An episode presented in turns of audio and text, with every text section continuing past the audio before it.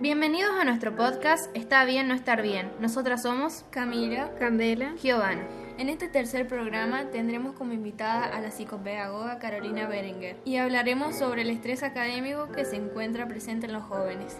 Esperamos que sea de su agrado, que lo disfruten y que por supuesto puedan informarse sobre este tema tan importante.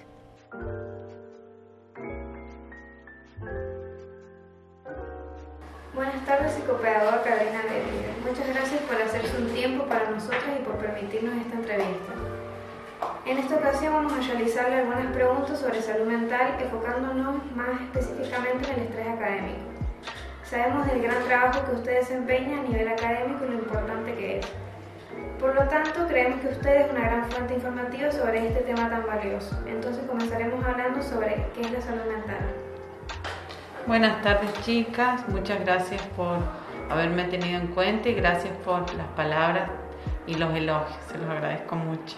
Bueno, yo soy Carolina Berenguer, soy psicopedagoga del Colegio San Antonio de Padua, de nivel primario y de nivel inicial, y también trabajo como asesora pedagógica y docente en la Facultad de Ingeniería de la Universidad Nacional de San Juan y en consultorio externo con distintos pacientes con dificultades en el aprendizaje. Eh, la primera pregunta es, ¿qué es la salud mental? Bueno, la salud mental es, es el bienestar que puede tener una persona, el bienestar físico, social, emocional, espiritual, eh, y la capacidad que tiene para poder enfrentarse a las diferentes situaciones eh, que se plantean en la vida cotidiana y poder eh, llevarlas a cabo. También es la capacidad que tiene una persona para poder realizar las diferentes tareas, trabajos, estudios, los roles que tiene asignados y poder relacionarse eh, con distintas personas y que en este interactuar pueda sentirse gratificada y pueda sentirse bien en las actividades que realiza y aprender de aquellas situaciones en las que se presentan las dificultades.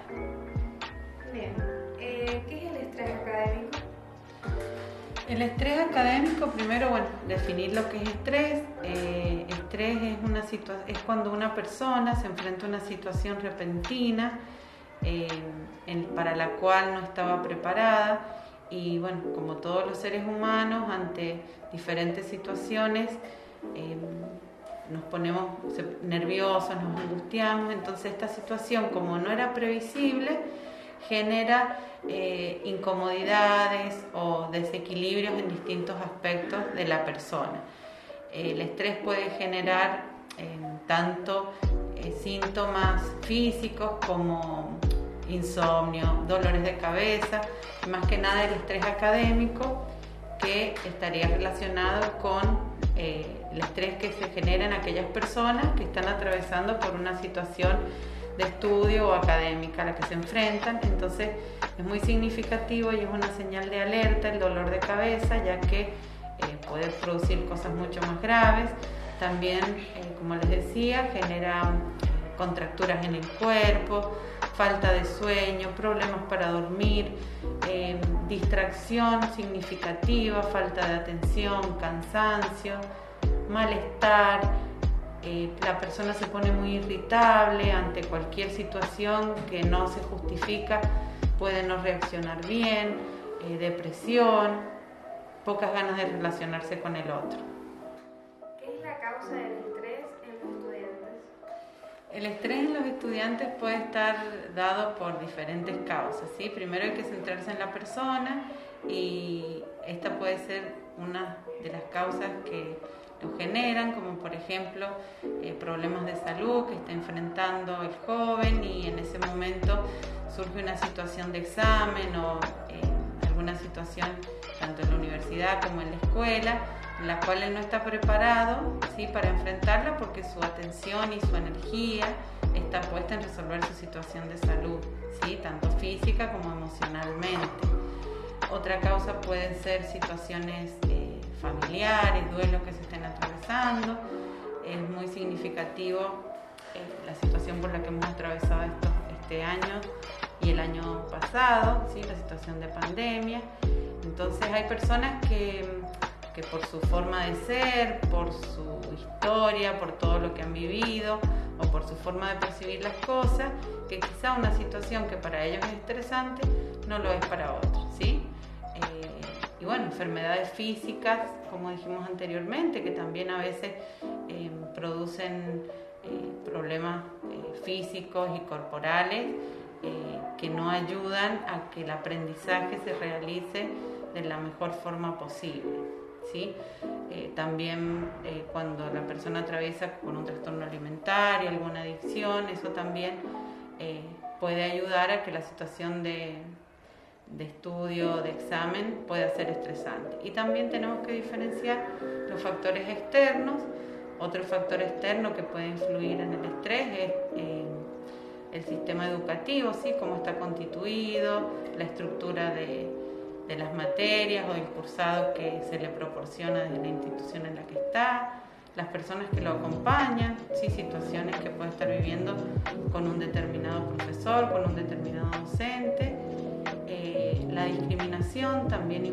mucho en el estrés. Una persona que no es aceptada en un lugar, eh, obviamente no, no va a estar preparada para enfrentar las distintas situaciones y ante cualquier emergente puede surgir el, el estrés. Otro aspecto es cuando por sus pares no, no recibe el trato que merece, lo que se llama bullying. Esto también es una causa de estrés que se puede reflejar y puede ser una señal de alarma cuando vemos que, También tenemos que mirar este aspecto porque en la juventud, en tanto y en en todas las personas eh, la parte social y el vínculo con el otro es muy importante. Entonces cuando esto está afectado, influye mucho. ¿Cómo sabemos si alguien tiene estrés académico? Em, uno de los síntomas que, que, se pueden, que pueden aparecer es cuando vemos que una persona primero no tiene un buen rendimiento y por ejemplo, han estudiado mucho para un examen o para una prueba y cuando se enfrentan en la evaluación no se obtiene el resultado que se esperaba de acuerdo a lo que había estudiado, ¿sí? O él mismo vuelve a leer el examen y dice, pero esto yo lo sabía, ¿cómo si yo lo he hecho bien, cómo no lo pude hacer ahí? O cuando se olvidan determinadas cosas, por ejemplo, este punto no lo vi o este signo no lo vi, esas son señales de alarma eh, y implican que la persona, su atención no tiene buena calidad para resolver esa situación. Entonces puede ser una señal de alarma de estrés académico. Em, otra de las cosas es cuando no estudia, pero no siente el placer que tiene que sentir cuando una persona estudia. Si bien por ahí sabemos que no todas las materias tienen que gustarnos, pero bueno, cuando se hace con, con, mucho desgano y genera mucha irritación, frustración en la persona. Eh, los dolores de cabeza, como dije anteriormente, eh, contracturas frecuentes, eh, desinterés por, tanto por, por, lo académico como por estar con otras personas y en otros casos muy graves se puede generar, como sabemos, un menage o bueno, cierta depresión. ¿sí? ha tenido pacientes que sufren estrés académico? Eh, en este año no paciente, pero sí trabajo, como les decía, en la Facultad de Ingeniería y bueno, em, por lo que observamos y por muchos estudiantes y lo que, lo que escuchamos de nuestros colegas, eh, muchos chicos, la situación particular ha generado estrés, ya sea por em, que perdieron un familiar, porque no tuvieron los recursos para poder aprender eh, con las formas que, que, teníamos que aprender en este momento, que era la virtualidad, o porque no se pueden adaptar al sistema eh, de aprendizaje a través de la metodología que se utiliza. ¿sí? Eso sería en esta situación contextual ahora.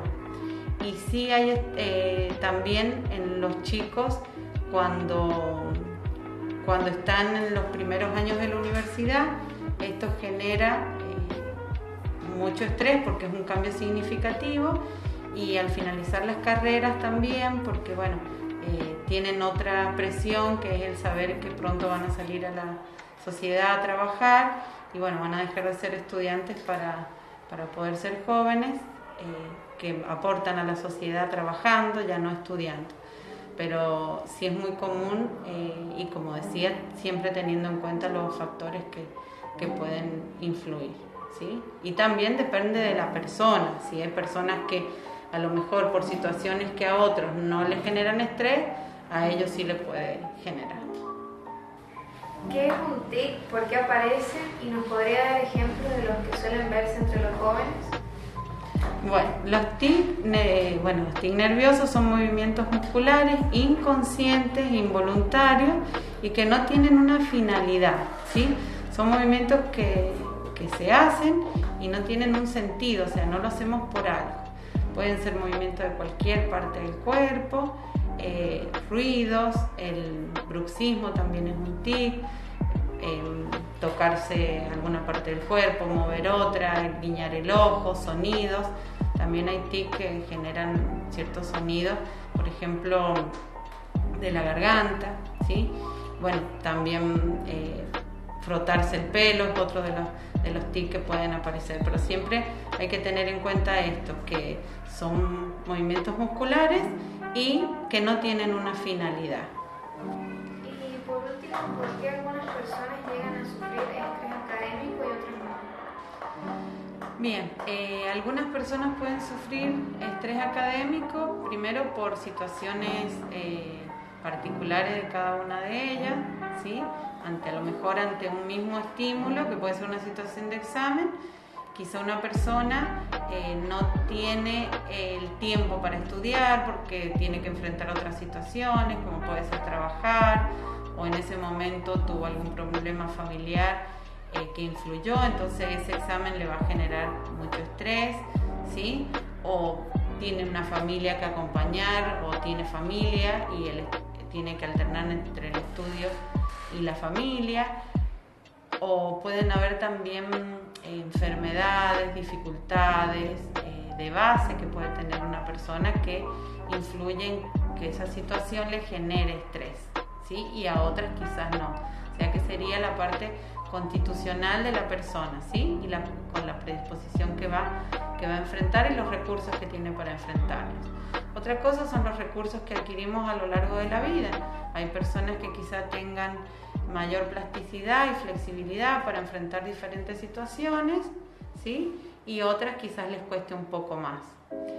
Eh, y el otro aspecto es la situación, el contexto que acompaña a la persona. No es lo mismo para un joven eh, que va a rendir un examen donde tiene una familia que lo acompaña, que le permite generar eh, momentos para estudiar, que ante el fracaso eh, lo acompañan y lo entienden o lo estimulan a que siga estudiando, a un, otro joven que ante las situaciones de fracaso la familia eh, lo presiona o no lo valora o tampoco en el contexto familiar les permiten estudiar. Hay muchos chicos eh, que los papás prefieren que trabaje a que pueda estudiar o que les dicen, o sea, si no te va bien, deja de estudiar, trabajar y tenés que ayudar a la familia, ¿sí?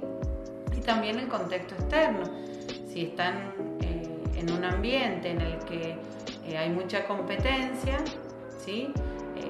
Obviamente ante cualquier fracaso o ante una situación de examen, a esa persona que anticipa, si me va mal, quedo mal ante el grupo o pierdo el año. Esto también depende del momento académico en el que se encuentren. ¿sí? Para ustedes no es lo mismo eh, perder una materia en junio que perderla en diciembre, que saben que se la llevan a marzo. Por eso son las diferentes situaciones que pueden llevar a que para una persona algo sea estresante y para otra no que bueno, muchas gracias por, haberme permitido expresar y espero haber sido útil en, en estos pequeños aportes que he realizado. Muchas gracias por tu tiempo.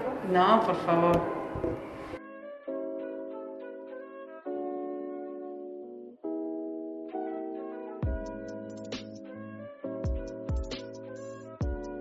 Esperamos que les haya gustado. Si es así, por favor, suscríbete, dale me gusta y compartilo. Nos vemos en la próxima.